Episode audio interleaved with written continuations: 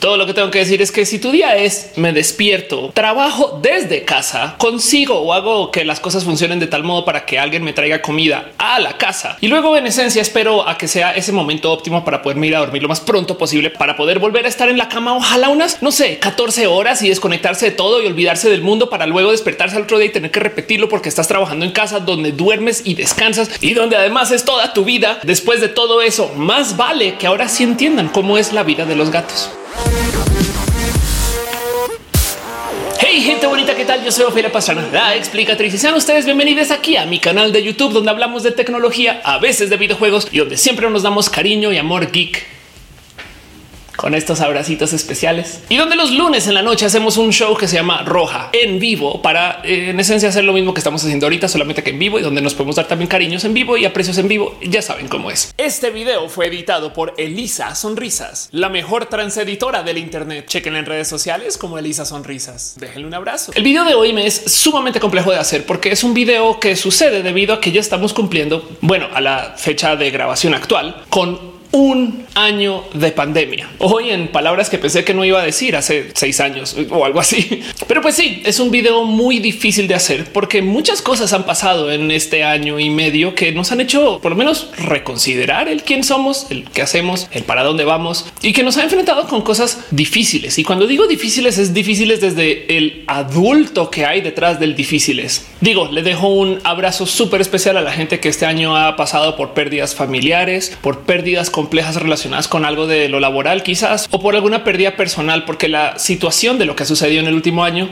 no ha sido fácil de digerir. Pero como sea, de todos modos quiero hacer este video porque quiero platicar un poquito acerca de las cosas que hemos aprendido en el último año y también de paso darnos una pequeña sumadita por el y a dónde vamos. Entonces, primero lo primero, un año de COVID en México desde que se reportó, porque honestamente este cuento de que desde febrero llegó el COVID, no sé si creerlo mucho ya. Sí, es verdad. Hay historias de gente enfrentando el COVID desde tantito nomás como diciembre de 2019. Entonces, pues que haya llegado en febrero medio hace sentido, aunque nomás quisiera dejar en dicho que a calidad personal he escuchado historias de gente que pasó por cosas muy similares a lo que sabemos que ahora es el COVID, eso de enero, familiares que se les complicó su salud estando en el hospital por problemas que casualmente quedaron documentados como neumonías atípicas, historias donde un tío, un primo, un abuelo, pues acabó en el hospital porque pues por algún motivo no oxigenaba bien y pues que de suceder hoy en día esa persona se le señalaría inmediatamente decirle tienes COVID. Pero en ese entonces, si está hablando de enero y diciembre del 2019, pues nadie se le cruzó por la cabeza que esto pudo haber sido. Bueno, debieron de haber sido casos rarísimos de genuinamente estarse enfrentando con los primeros casos de COVID en el país. Pero como sea, lo que quiero decir es que esto del COVID está con nosotros y nosotras desde hace mucho tiempo. Y hoy en día tenemos una actitud muy diferente a la que le teníamos hace un año, porque hace un año hasta ahora estamos como enterándonos de que esto pues, podía suceder. La primera reacción, y no se me olvida, fue pensar que esto iba a pues, suceder sobre un fin de semana, como si hubiera sido un huracán que se haya salido de control o como si hubiera sido una pequeña como catástrofe que pues en últimas ahí tenía la solución lista para ejecutar y que no era sino que le llegara a México y San se acabó y en últimas comenzaron a pasar las semanas y luego los meses y todo el mundo se seguía preguntando y hasta cuándo. La otra cosa de la cual se hablaba mucho en febrero, hace un año exactamente, era que el COVID era esta cosa que le iba a dar solamente a la gente mayor y no a la gente menor. Y por eso en parte quiero hacer este video. Primero que todo, porque yo soy medianamente menor, ya voy a entrar mis 40, pero lo digo porque a comparación de la gente que se esperaba que fueran a ser todos los muertos del COVID, eh, también me he topado con momentos raros y complejos de pues,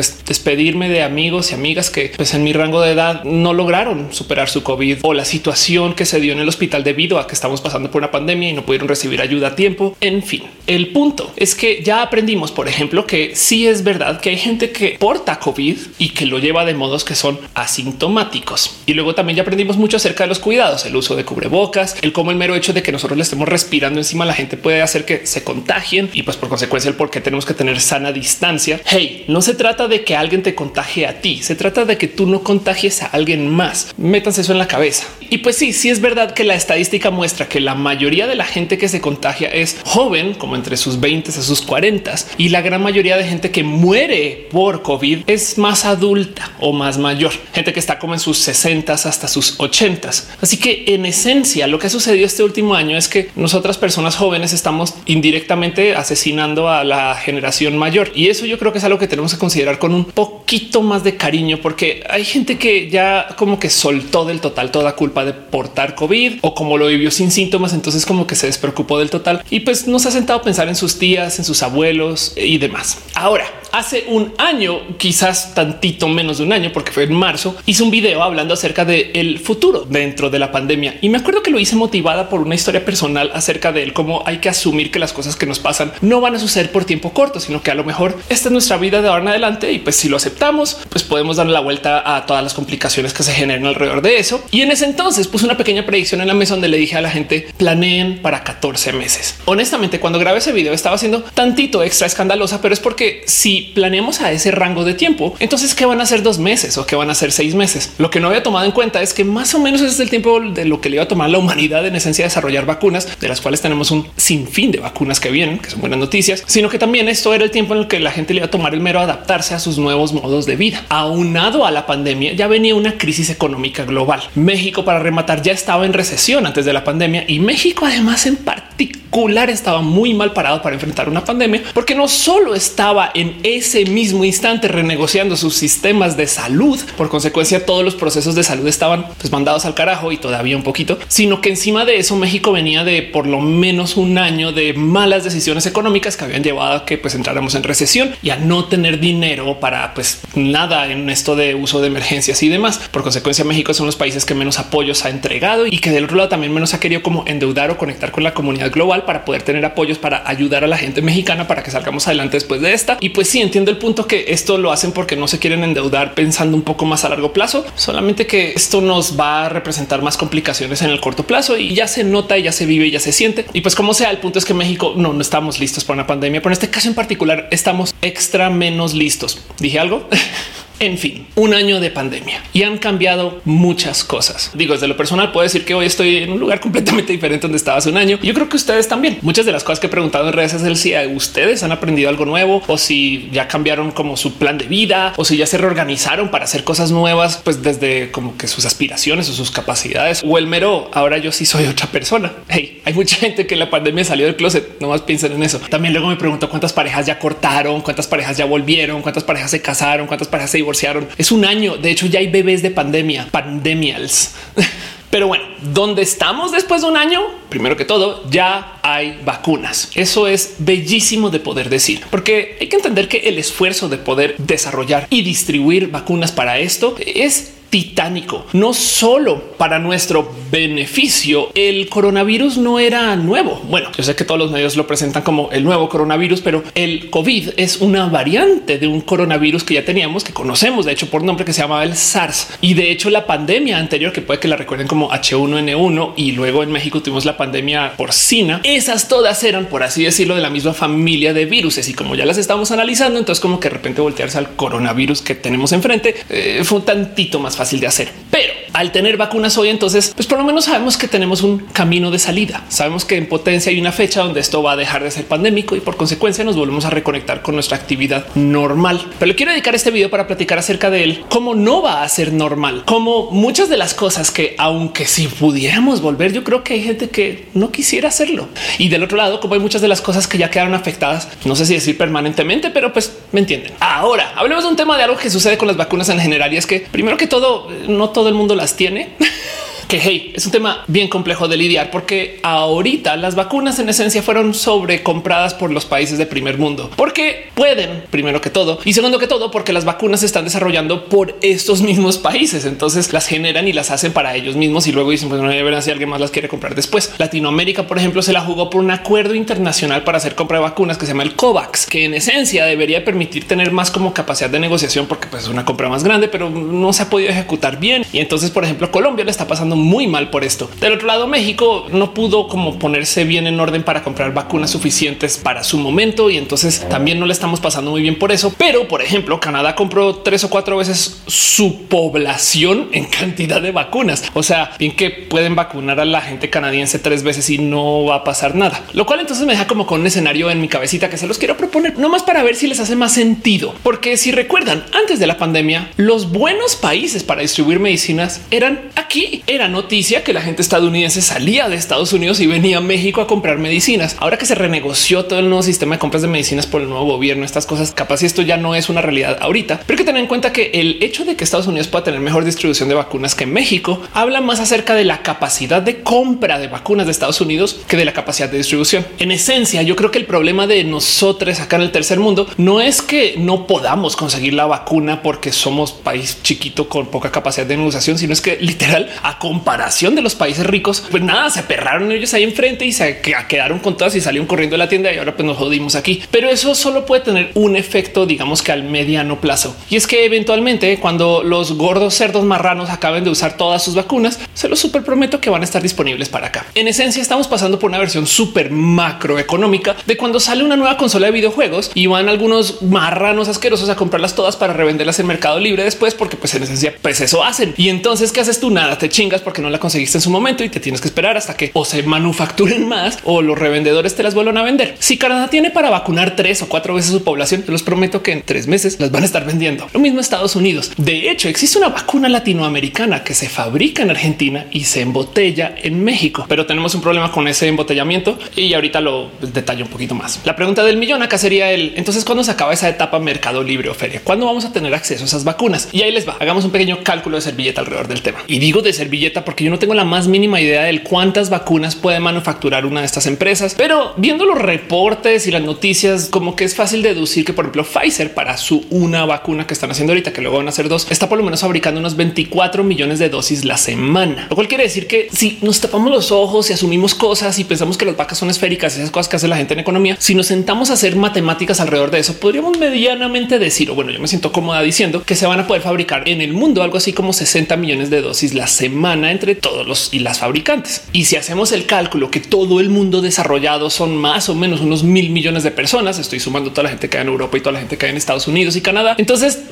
podría uno decir que más o menos en 30, 32 semanas ya se habrán consumido todas las vacunas que se pueden consumir por el mundo desarrollado. 32 semanas es menos de medio año. No es tanto tiempo si lo pensamos considerando que hayamos un año entero en pandemia. Y de hecho, de esos mil millones de personas ya hay una cantidad ridícula que sí han sido vacunados y vacunadas. Entonces sería aún menos que eso. Pero el punto es que en el peor de los casos, en 32 semanas acaba la etapa mercado libre reventa de las vacunas para que podamos tener acceso a ellas y comiencen a llegar a Latinoamérica. Del otro lado, y esto es una cosa solamente mexicana, pero Estados Unidos ya lo siente. Ya hay gente en Estados Unidos que dice, hey, tenemos que apoyar a nuestros vecinos mexicanos para que tengan acceso a la vacuna, porque si no, nuestra economía estadounidense no le va a ir bien. Así que tenemos una que otra ventajita por acá colada detrás del hecho de ser una, no sé, nación con una economía inmensa que podemos tener acceso estas vacunas y que además tenemos una cantidad de gente acá que claro que podemos negociar sobre eso, pero es otro tema. Y pues sí, volviendo al cuento este de las vacunas que se manufacturan entre Argentina y México, hay que tener presente que ya hay, y digo ya hay a la fecha de grabación de este video, primero de marzo del 2021, ya hay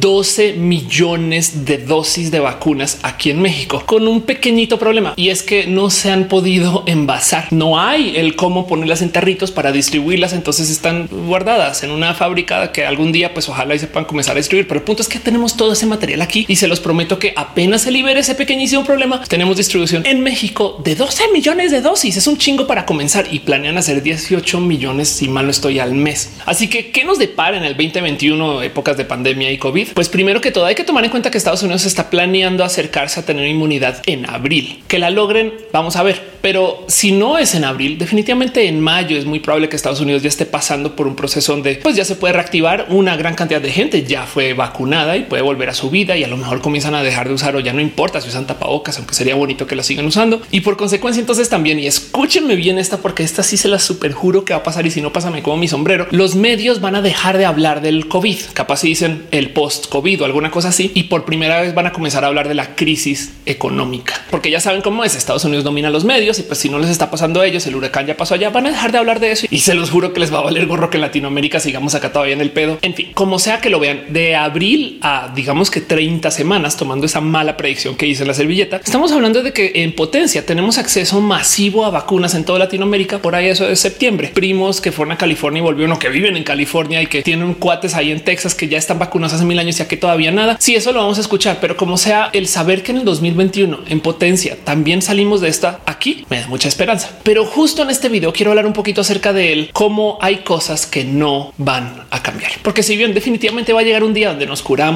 y donde ya estamos vacunados y vacunadas y donde vamos a juzgar a esa persona que no se quiso vacunar porque le dio pereza y vamos a saber de un primo que pues tampoco nunca fue, pero pues que ya que se le hace ya no es pandémico, entonces pueden oír, supongo, alguna cosa así. Eso va a pasar, pero saben que sí va a cambiar para siempre nuestra cultura. Primero que todo, tomemos en cuenta cómo estos meses han sido rudos para procesos que igual de cierto modo ya venían, solamente que la pandemia dijo te toca, aviéntate, como por ejemplo todo esto que pasó con la adopción de los contenidos digitales. Ya venía, era un hecho, ya existían todas las herramientas, solamente que no era masivo. Pues bueno, ahora ya apareció una cantidad de gente que aprendió que se puede reunir con sus cuates y cuatas por Zoom, empleadores que ya ojalá y dejen de insistir que llegues a la oficina a tiempo, sino pues si llegas en videoconferencia ya estás. Gente que genuinamente le va a tener miedo a ir a la oficina y pues no pasa nada porque puede trabajar desde casa y entrega todo. Y sobre todo donde yo veo que más va a cambiar la cultura del cómo consumimos va a ser en el rubro de los restaurantes. Esto puede ser más un tema a primer mundo que lo que va a suceder en Latinoamérica, pero de todos modos capaz y aquí también se vive el cambio, porque si bien en Latinoamérica ya existía más esta cultura de la entrega a tu casa de comidas, cosa que créanlo no en Estados Unidos no era tan arraigado, ya se volvió un gran negocio tanto acá como allá. Y algo va a pasar de aquí al 2022 en el cómo los restaurantes en algún momento van a tener que encarar a la bestia que se volvió Uber Eats y sus prácticas pues que son demasiado tiburones. Algo va a pasar con eso. Pero del otro lado hay que tener en cuenta que muchos restaurantes aparecieron y que ahora dudo que vayan a querer instalar sillas y mesas, sino que se van a querer quedar como restaurantes remotos para siempre. Porque si tú como restaurante solo tienes que mantener una cocina y luego entregas todo por web, pues eso también es un modelo de negocios que ya se comprobó puede funcionar muy bien. Tanto así que varias cadenas de restaurantes en Estados Unidos sí se están reorganizando formalmente para funcionar de este modo. Taco Bell, que yo sé que no existe en México, pero escuchen esta, acaba de presentar una propuesta de una nueva forma de restaurante, que esto es raro en el mundo de la comida rápida, porque ya saben que esta gente tiene muy documentado el cómo funciona, cuáles son los caminos más rápidos, cuáles son los restaurantes que más atraen los colores, todas esas cosas. Pues Taco Bell acaba de presentar un formato de restaurante que está diseñado para la pandemia. Y pues por supuesto que esta gente sabe que la pandemia se va a acabar. Lo que nos quieren decir es un no es que vamos a cambiar cómo funcionan los restaurantes, punto, porque esto se va a quedar aún después y lo prevemos. Y a lo mejor si arrancamos desde ya, acostumbramos a la gente a que así va a ser para siempre. Cómo funcionan los restaurantes de Taco Bell están optimizados para el delivery, están hechos para que pueda pasar el güey de Uber Eats o de Rappi o lo que sea y recibir su como comida donde los restaurantes están como por así decir en suspensión encima y vía algunas columnas como si fuera cajero automático, esos que tú pasas en el coche, ahí te entregan la comida y donde técnicamente están optimizando para no tener espacio restaurantero, restaurantes y recintos de comida con enfoque primario en el drive thru. Miren, en Estados Unidos esto ya se volvió tan drástico que los pedidos por drive thru, por ejemplo, ahora manejan sistemas de inteligencia artificial para tratar de predecir el qué es lo que vas a pedir tú, no más cuando te estás acercando según la hora o si puedes saber de algún modo quién eres o porque lo puedes ir pidiendo desde una app y nomás llegas y lo muestras y ya estás. Es un cambio drástico. Y ahorita que quebrar una cantidad inmensa de restaurantes y que saliendo de la pandemia, como se van a enfrentar una crisis económica, no sé si les quede fácil volverse a instalar así como así, pues se los super juro que les va a ser muy tentador a estas personas montar cocinas fantasmas o bueno, más bien cocinas co-cooking para que puedan simplemente tener restaurantes virtuales. Eso se los prometo que va a pasar. Luego otro cambio, los cines la van a ver muy mal y no porque ahorita la gente no esté yendo a los cines, cosa que claramente ha llevado a todo tipo de problemas, por ejemplo, con las distribuidoras del cine aquí en México, Cinépolis, Cinemex, ya saben cómo son esas historias que pues, ya la gente no va al cine. Entonces ahora qué hacemos si tenemos esas salas inmensas y esta renta que pagar y ahora quién va a comprar nuestra comida 300 por ciento del precio. Todo eso está en pánico ahorita, pero el verdadero momento del miedo no es la pandemia en sí, sino es que HBO, Fox, Paramount y Disney, entre varios, ya decidieron que van a dejar de invertir en la distribución vía cine de sus producciones. Entiéndase, Disney no tuvo ningún problema con tomar el dinero de su división de cine e enviarla hacia Disney Plus, ya como reestructuración de la empresa. No crean que apenas vuelvan los cines automáticamente Disney va a reactivar todo para que sigan los cines, porque en últimas sobre Disney Plus, pues Disney hace más dinero. ¿Para qué le tengo que dar mi dinero a unas franquicias que están vendiendo ahí este refrescos a 400 por ciento el precio cuando yo puedo simplemente distribuirlo sobre mi canal y San se acabó? Así que algo va a pasar con la industria del cine en general y vamos a ver dónde caen las piezas, pero se los juro que no va a volver tan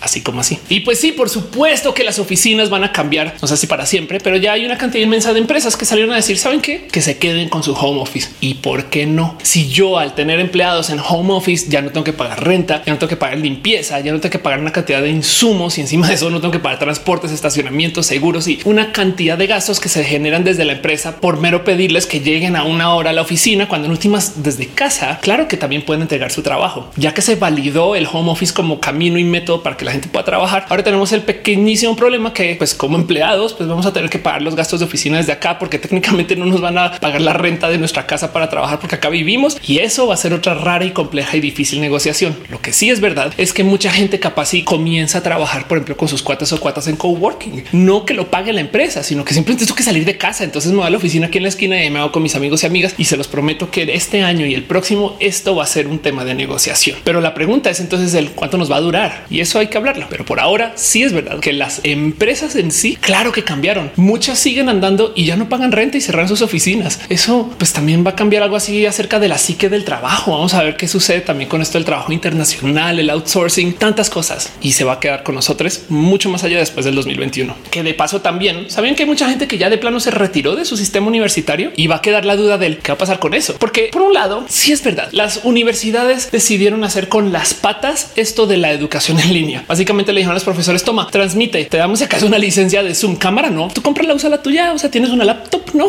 sin querer desarrollar sistemas inteligentes para hacer educación en línea, sin conectarse al uso moderno de software, sin desarrollar esquemas educacionales que hagan uso de la educación virtual, sino simplemente transmite la clase y San se acabó, que es un modo muy vago de hacer educación en línea, muy perezoso. Pero pues bueno, ahora gracias a eso, mucha gente ya no se siente a gusto estudiando y yo para que pague una colegiatura completa si me están dando una como experiencia medias. Claro. Y del otro mucha gente ya se conectó con sistemas de educación en línea, Platzi, escuelas digitales, todas estas que sí están hechas para enseñar online, que tienen herramientas de comunicación y colaboración y que te dejan, no sé, repetir la clase por si te la perdiste o si llegaste tarde o que te dejan mandarle mails a los profes, millones de cosas que no hacen las universidades, que siento que en últimas, pues si se trata de la educación en línea, son mejores métodos de aprender. Pero bueno, se los juro que algo va a pasar con la educación, porque también hay una cantidad de niños y niñas que llevan un año, pues por así decir, en casa, que capaz si les queda medianamente difícil el volver al salón de clases y solo por eso van a ser una generación diferente o que socializa diferente. Curioso. Digo, cada que hablo acerca del cuando volvamos a la normalidad, siempre salta alguien a decir un yo no sé si quiero salir de casa, me da miedo o me da estrés o me da ansiedad. Y eso también es un tema que tenemos que enfrentar, porque de entrada sí es verdad que nos ha ido mejor en muchos procesos de salud por fuera de lo del COVID por mero usar cubrebocas. Por ejemplo, este año por primera vez tuvimos una caída drástica en incidencias de la influenza,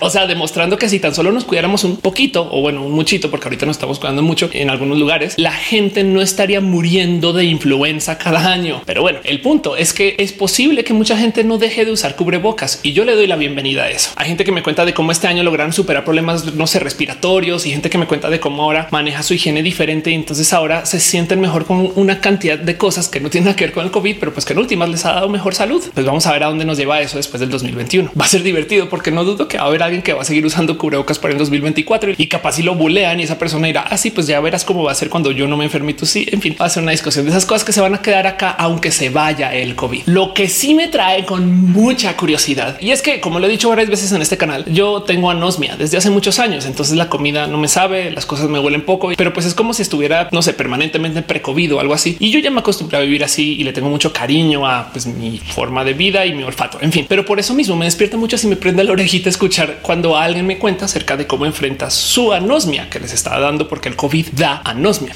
Y ojo, hay mucha gente que pasa por COVID y que piensa que no lo tuvo y que fueron personas que pasaron por procesos asintomáticos que en últimas resulta que sí lo tuvieron y no más no se reflejó, por ejemplo, en alguna prueba, pues porque las pruebas no son 100% confiables y tampoco lo reflejó porque simplemente no se sintió enfermo o enfermo. Entonces dijo, pues no lo he de tener. Pero luego se comenzaron a dar cuenta que ya no tienen tan buena capacidad del olfato o la gente que sí lo tuvo y sí supo que lo tuvo y que ya se recuperó y que ahora no más no le volvió el olfato o si le volvió, no le volvió bien. Es tan grave el tema del olfato que no solo te lo quita y no te lo devuelve bien, sino que hay gente que tiene parosmia, que es un proceso donde los olores ahora se reemplazan. Lo que antes te olía, no sé, dulce, pues ahora te huele a otro olor y por consecuencia entonces tu comida favorita cambia. Y en eso me despierta una inmensa cantidad de interés porque México, sobre todo México en particular, pero bueno, todos los países que tienen buena gastronomía son así, tiene una cultura gastronómica no fuerte, lo que le viene. Me divierte mucho esta historia, pero no sino que yo le diga a alguna persona que me voy de viaje a no sé, Tasco de Guerrero y lo primero que me dicen, uy, tienes que probar unas gorditas que están aquí subiendo en el montecito allá a la derecha. Pasa mucho. Y entonces ahora como que de repente topa mucha gente no gozándose la comida y esto me salta porque es la primera vez que escucho a alguien en México decir es que no sé si la comida es mi prioridad ahora, que me suena rarísimo. Ojo, no es que me esté gozando que la gente ahora no pueda gozar su comida. Digo, no soy tan malvada, sino es que me salta mucho el, pues, digo, desde la nerdez del caso, si esto va a mover la cultura gastronómica Así sea un poquito. Capaz si de repente tenemos nuevos grupos de gente que ahora simplemente no les interesa estar buscando, no sé, los tacos más chidos de la esquina, que es un plan delicioso, espectacular. No es que esté diciendo nada en contra, sino simplemente que quiero ver qué va a pasar con esto. Capaz si estos procesos de parosmia hacen que la gente desarrolle comidas diferentes, cocine diferente, o simplemente lo que quiere decir es que se va a disparar la venta de sal y condimentos porque la gente va a decir no me sabe a nada, le tengo que poner más condimentos acá, échale de todo y hacen estos brebajes ya como demasiado por encima que obviamente tiene que compensar por el hecho de que ya no están oliendo bien. Puede pasar, pero me despierta curiosidad del qué va a pasar. Pero hay algo que yo creo que sí vale la pena platicar y es que como ya les había dicho, siento que hay gente que pasó por el COVID y que sintió que lo tuvo de modos asintomáticos y por consecuencia entonces pensó que pues nada, no me dio y yo simplemente lo tuve, di positivo y seguí. Mientras más me empapo en esto de los síntomas secuela del COVID, lo que llaman en inglés el long COVID, me doy cuenta que en potencia tenemos enfrente una rara situación social alrededor de los síntomas del COVID. Y es que históricamente siempre se han ignorado todos los procesos de la salud mental porque la gente piensa que la salud mental se puede sobrepasar solo con pensarlo. ¿Tienes depresión? Alégrate. Oye, ¿y esa ansiedad que cálmate dos segundos? Esas cosas no son así. Y por consecuencia hay una cantidad de temas que se vienen generando también porque estamos pasando por épocas difíciles que pueden ser del COVID, pero que mucha gente las mete así como debajo del tapete porque dice, pues a lo mejor es porque está pasando por algo difícil y pues ya se curará. ¿A qué cosas me refiero? A que hay síntomas neurológicos del COVID. La gente que da positivo por COVID los comenta, los comparte y sí está documentado. Pero yo creo que hay mucha gente que también tuvo COVID asintomático, que a lo mejor fue sintomático, solamente que la ansiedad que se genera por el COVID la procesó como ansiedad por la situación. ¿Qué otros síntomas neurológicos puede dar el COVID? Ahí les va y díganme si no han pasado por una de estas en el último año. Ansiedad, depresión, problemas con la memorización o el estar disperso o dispersa. En inglés esto le llaman mental fog. No me puedo enfocar, como que pienso en muchas cosas. Dolor de cabeza, fatiga general, como que perder el interés por hacer cosas. De repente te desinflas un poquito o la más presente que veo en redes sociales, insomnia. Si usted tuvo o ha tenido alguno de estos cinco jinetes del apocalipsis en este último año y no recuerda tenerlos hace dos o tres, es probable que haya pasado por COVID de un modo u otro. Y es que hay que entender que cuando nos da COVID, no a todo el mundo le da igual. El cuánto te expones al COVID impacta en el cómo desarrollas tú los síntomas. Por eso se le llama carga viral. Si tú estás enfrente de la llama recibiendo el COVID así descarado, entonces pues que es posible que desarrolles todos los síntomas después de un rato. Si tú pasas enfrente a alguien y levantas un poquito de COVID y sigues con la vida, es posible que eso se exprese en solamente un síntoma de los cinco que les acabo de decir o algo así. Ahora, si es verdad que después de la cuarentena y del encierro, pues en potencia estas cosas de la salud mental, nada, se vuelven más presentes o se desarrollan. Sí. Y entonces ahora no lo podemos desenredar del no es que yo ahora desarrollé ansiedad porque pues llevo encerrada cuatro meses y eso me cambió y es posible que sí, pero como sea, solamente quiero que sepan que esta como ola de ansiedad y depresión y de como ruido mental o de niebla mental puede ser el virus y nomás téngalo presente porque esto también va a cambiar a mucha gente, más gente que nunca me ha contado acerca de estar triste o de estar ansioso o ansiosa y por consecuencia estar extra emocionales, lo cual lleva a que mucha gente comienza a tenerle más ganitas a sus procesos de psicólogo, psicóloga o a sus procesos de autocariño y de autocuidado o tristemente a sus procesos de autodestrucción. Y entonces esto puede que también se quede aquí por un rato más allá del 2021 cuando se acabe el COVID. Esperemos, porque luego la otra es que claro que existe el long COVID. Hay gente que aunque ya se recuperaron del COVID, que dieron positivo y que capaz si fueron al hospital y volvieron, todavía se quedan con secuelas. ¿Qué secuelas? Bueno, aparte de lo respiratorio, que ya capaz si no hacen ejercicio tanto o desarrollaron una nueva asma, eso también lo he escuchado mucho. Hay gente que tiene fatiga general. Bueno, eso lo menciono ahorita como lo neurológico, pero por ejemplo, hay muchas personas que tienen malestar estomacal. Desde lo personal, yo di positivo al COVID por allá en junio del año pasado. Aún hoy tengo malestar estomacal de vez en cuando. Y como soy extranjera en México, me gustaría hacer el chiste de que es la comida mexicana y el cómo mi cuerpo reacciona. Pero la verdad es que llevo acá 10 años y nunca había sido tan presente esto de tener el estómago malo tantas veces, a menos de que estos meses haya estado comiendo extra mal o haya estado siendo extra nerviosa o lo que sea. Es muy posible que haya sido por esto también. Como sea, hay gente que habla acerca de tener ataques de malestar estomacal que son hasta debilitantes y que pues en últimas los tienen que lidiar, pasan unos días y luego se van. Hay gente que tiene dolores de cabeza, hay gente que tiene tinnitus, ese como sonido que se queda en la orejita y que de ciertos modos tampoco ayuda para que te puedas concentrar fácilmente. Eso también está dentro de lo que ahora llaman el long COVID, las secuelas del COVID que se quedan meses después, aunque ya te hayas recuperado o que aparecen meses después, aunque hayas pensado que no pasaste por COVID en ningún momento y nomás nunca te hiciste pruebas. Y de nuevo, he estado preguntando mucho en redes. Hay gente que me dice siempre di negativo, pero perdí el olfato, me puse mal el estómago, me comenzó a doler la cabeza y ahora no sé pues si es que sí lo tuve y simplemente la prueba salí negativo. Es muy probable que sí, pero bueno, la otra cosa que se va a quedar con nosotros es algo que yo creo que vale la pena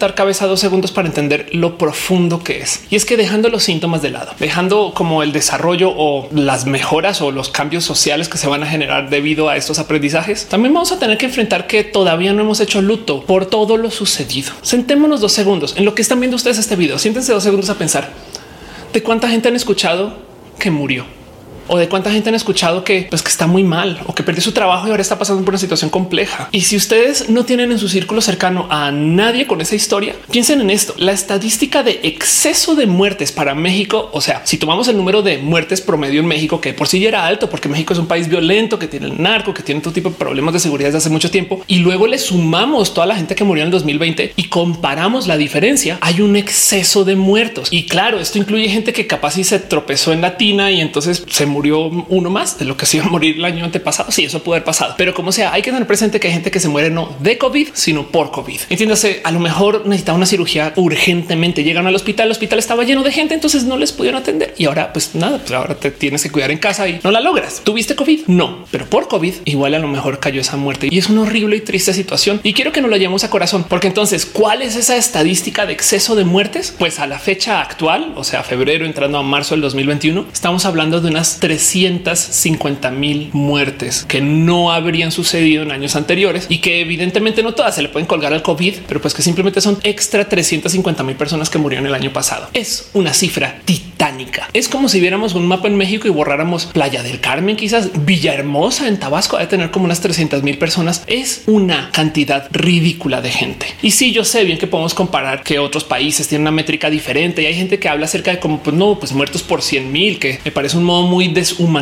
y muy descorazonado de medir el pues cuánto vale una muerte, porque entonces si una persona muere en Tuvalu, importantísimo, pero si una persona muere en China, pues morís en China. Lo siento, la estadística es que pues hay mucha gente en China, entonces tu vida cuenta menos. No sé, me choca mucho cuando hacen ese tipo de análisis. 350 mil muertes es un chingo y hay mucha gente que todavía no lo ha procesado y que de muchos modos lo volvió la estadística cuando hay que pensar que eso es los tíos de alguien, el primo de alguien, la hija de alguien, la amiga cercana o lejana, esa persona que vimos camino al café en la mañana, el güey que nos atendía por aquí en el restaurante, nuestro cuate cuando llegamos allá a jugar Dungeons and Dragons. No sé, es tanta gente que en últimas se los súper prometo que de aquí a unos años en algún momento vamos a tener que hacer un luto, sentar cabeza. En fin, eso va a pasar. Se los prometo. Secuela del COVID. Porque luego la otra es que vamos a tener que enfrentar algo raro y complejo que no nos había tocado tanto, a menos que ustedes ya sean tantito más mayores que yo, pero que definitivamente se va a dejar muy marcado en México por mucho tiempo. Y es que cuando por fin sobrepasemos el problema del COVID, vamos a entrar o vamos a enfrentar el hecho de que estamos en un económico tremendo. Para que entiendan, si ustedes tienen algún familiar que haya vivido por la crisis económica de México en los noventas o si la recuerdan, en ese entonces México tuvo una caída inmensa que le cambió la vida a muchas personas. Pues ahora estamos en una peor caída económica. Y sí, el COVID tiene gran parte en este juego, pero sí es verdad que México ya venía con un mal proceso económico antes de todo esto. Ya se había gastado sus reservas de emergencia en febrero de hace un año. México se había encargado de hacer decisiones económicas tan chocantes que había hecho que mucha gente se retire económicamente el país, hablando de empresarios y de inversionistas. Y para rematar las grandes instituciones mexicanas justo las estaban eliminando de los sistemas como de ranqueo. Moody's y estas empresas que por ejemplo se encargan de dar como puntaje de si vale la pena invertir en, por ejemplo, Pemex, estaban justo en ese momento eliminando a las empresas mexicanas porque debido a la incertidumbre que se estaba dando por las decisiones de un nuevo gobierno, pues entonces no las consideraban buenos espacios para poder invertir para la gente en el extranjero. Y para rematar, el gobierno mismo tampoco estaba llevando mucha inversión sobre los procesos del país. Entonces, si no hay inversión foránea y no hay inversión local y la gente le tiene miedo al que va a pasar porque todo es como incierto, todo ese dinero retirado en esencia, pues achicó la economía y estábamos en recesión a eso de enero del año pasado. Así que no más piensen en esto. Si nos curamos de la pandemia, todavía tenemos la enfermedad que teníamos antes de entrar de todo esto y eso hay que enfrentarlo porque ahora vamos a pasar por un raro proceso del cómo nos recuperamos pasando el COVID. Y es que para muchas personas esto llegará. Se habla de cómo cuando por fin llegue la vacuna nos vamos a reactivar. Pero les voy a decir algo. Se han asomado últimamente afuera de sus casas y depas para darse cuenta de cómo la gente igual ya está saliendo. Ya salieron ustedes. Yo sí. A mí ya me invitaron a eventos a los cuales he ido. Ya he sido parte económica en un sinfín de, pues no sé, cosas que se supuestamente van a volver cuando vuelva a la normalidad. Los tianguis están abiertos. Estamos en semáforo naranja. Claro que ya nos reactivamos y sí, no al 100%, pero no estamos lejos. Google, quien de modos para nada malvados, tiene nuestros datos de movilidad. Entiéndase, gracias a los celulares, sabe si estamos en casa o en un centro comercial o en un parque, etc. Desde que arrancó el COVID está publicando reportes de movilidad para tomar una medida de cuánto se está quedando la gente en la casa. Y sí, sí es verdad que hay más gente quedándose en casa ahorita que hace un año o hace dos, pero la cifra no está tan lejos. El reporte de febrero de Google topa que solamente estamos en un 11% más quedándonos en casa que lo que antes de que comenzara todo esto de la pandemia. Así que de muchos modos, sí, hay lugares que todavía no pueden abrir, creo que cines y algunos como eventos mayoritarios. La gran mayoría de la economía ya se reactivó. Quiero que pensemos en eso, porque ahorita las cosas están todavía de la chingada, no gracias a que el COVID está con nosotros y nosotras, sino a que así de grande es el hoyo económico y así de grande es la recesión. Pero no estamos hablando de esto todavía porque todavía estamos enfrentando la pandemia. Para que entiendan o puedan dimensionar el problema, se estima que la salida del hoyo económico por la caída actual ahorita que se da, pues sí, por el COVID, pero también por el mal manejo económico que se ha dado por parte del gobierno, quien eh, no sé si los quiero ocupar mucho también porque como no había dinero antes de la pandemia porque todo estaba mal desde antes, entonces tampoco somos que tengan ahorita mucho para poder decir, no, bueno, pues vamos a romper las arcas y apoyar a la gente. No, tampoco hay arcas para romper porque ya se habían gastado todo en febrero, todo lo que se había guardado en caso de emergencia. En fin, la predicción de cuánto tiempo vamos a estar en plan recuperación después del hoyo económico se estima que sean más o menos unos 10 años. Es la cifra que se está hablando ahorita. Puede cambiar. Capaz si el Temec la cambia, capaz si algún desarrollo mexicano en los próximos cuatro años no se hace que las cosas funcionen mejor. Pero el punto es que nos estamos enfrentando ahorita a 10 años de recuperación, donde ojo al dato, cuando se cumpla esa recuperación, vamos a volver a donde estamos en el 2019, que no era necesariamente un gran lugar. Ahora, esto claro que está sucediendo en otros países, pero hay que hablar de cómo su estrategia fue completamente diferente. Y el problema aquí es que ahora sí importa nuestra posición política acerca del cómo los gobiernos deberían de actuar frente a estas situaciones. Porque por un lado, el cómo Europa y Estados Unidos está saliendo de este problema es se están endeudando más, que puede ser bueno o malo. Ahorita hablamos de eso. Y con eso están ayudando a que la gente pueda recuperarse de modos económicos o que cuando se reactive formalmente la economía puedan salir a gastar. En Canadá, en esencia, se duplicó la tasa de ahorros en el 2020. O sea, la gente se encerró, no se enfermó. Hay vacunas para todo el mundo y para rematar tienen tanto dinero guardado que se espera un boom económico apenas puedan salir. En Estados Unidos, si murió más gente, hubo una cantidad inmensa de pues, cosas chocantes con esto de pues, su manejo de la medicina y demás. En Estados Unidos también le están dando un buen de ayuda a la gente. Digo, vieron toda esa locura que pasó con GameStop y cómo la gente ahorita como que no sabe bien dónde poner su dinero de inversión. El problema y lo que de nuevo es una cosa de estas como posición política es que para poder estar así se endeudaron contra su propia soberanía. Y es que eso es lo que hacen los países, sobre todo los países ricos. Miren, yo sé que evadir la deuda como país es culturalmente aceptado. La gente piensa que un país que se endeuda menos se va a comportar como un hogar que se endeuda menos. El tema es que los países, a diferencia de los hogares, eh, van a estar aquí por mucho, mucho, mucho tiempo. Entonces sus marcos operativos son completamente diferentes. Si lo quieren ver de otro modo, el que un país se endeude y que apueste contra su propio futuro implica que cree que va a crecer. Si ustedes ahorita les dicen que pues, van a conseguir un trabajo muy chingón el próximo año y que es seguro que van a trabajar en algo que les va a pagar más o algo así, pues es probable que vayan ya al banco, pidan un préstamo y luego lo paguen cuando eso suceda. Si existe esa certeza, si no existe la certeza, entonces ya es una medida de cuánto creen en ustedes. Si yo creo que voy a hacer que esto funcione, entonces yo voy y saco el préstamo. Eso es lo que pasa con la deuda cuando se trata de países. Ahora, países que se sobreendeudan, pues acaban también en problemas y eso hay que tenerlo presente. Y del otro lado, pues por supuesto que el sobreendeudarse implica tener una pérdida de soberanía. Entonces es importante tener como esto todo en la balanza. No más que no quiero que se vayan de este video pensando si es que hay que evitar la deuda a toda costa, porque eso puede también llevar a todo tipo de problemas. Ahorita estos países están endeudando para que la gente se pueda recuperar. Y sí, yo sé corrupción y demás. Eso también está muy presente y capaz si eso es lo que se necesita hacer,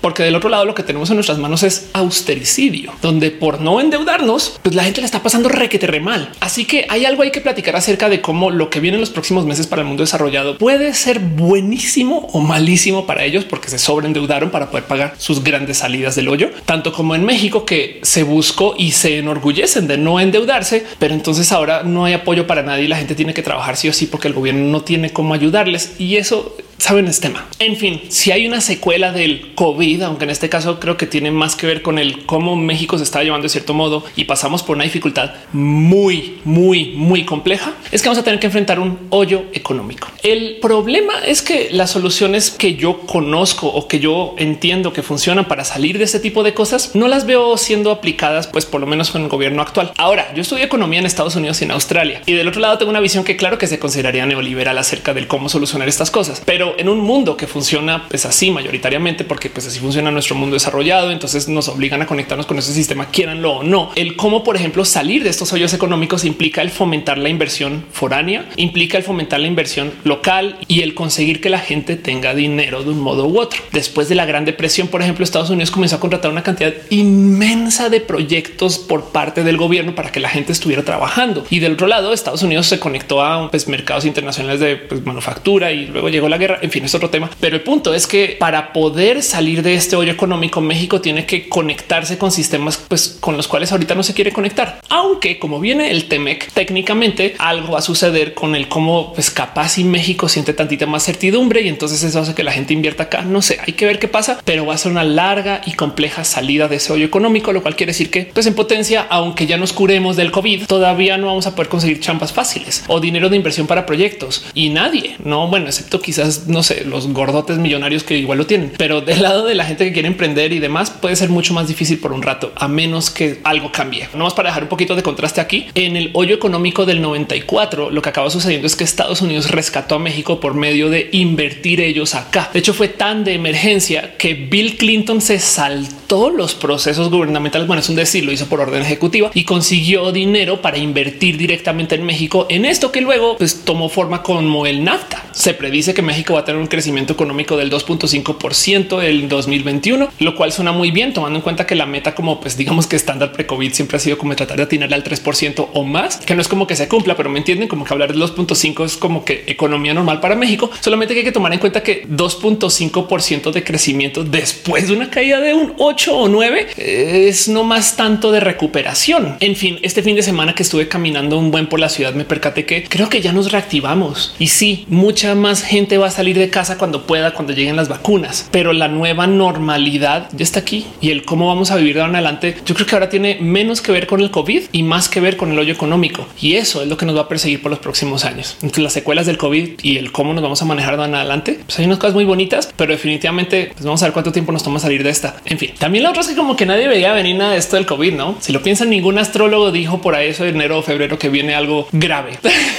bueno, así de grave. Luego seguramente está ese un güey que sí lo dijo y ese un güey que sí lo vio y nadie le creyó. Pero por ejemplo, no saben que hay una pequeña revuelta en como mundo astrología, porque mucha gente sí le está pidiendo a sus astrólogos de preferencia el que le rindan cuentas. Es como no me dijiste que esto venía. Si sabías o no sabías.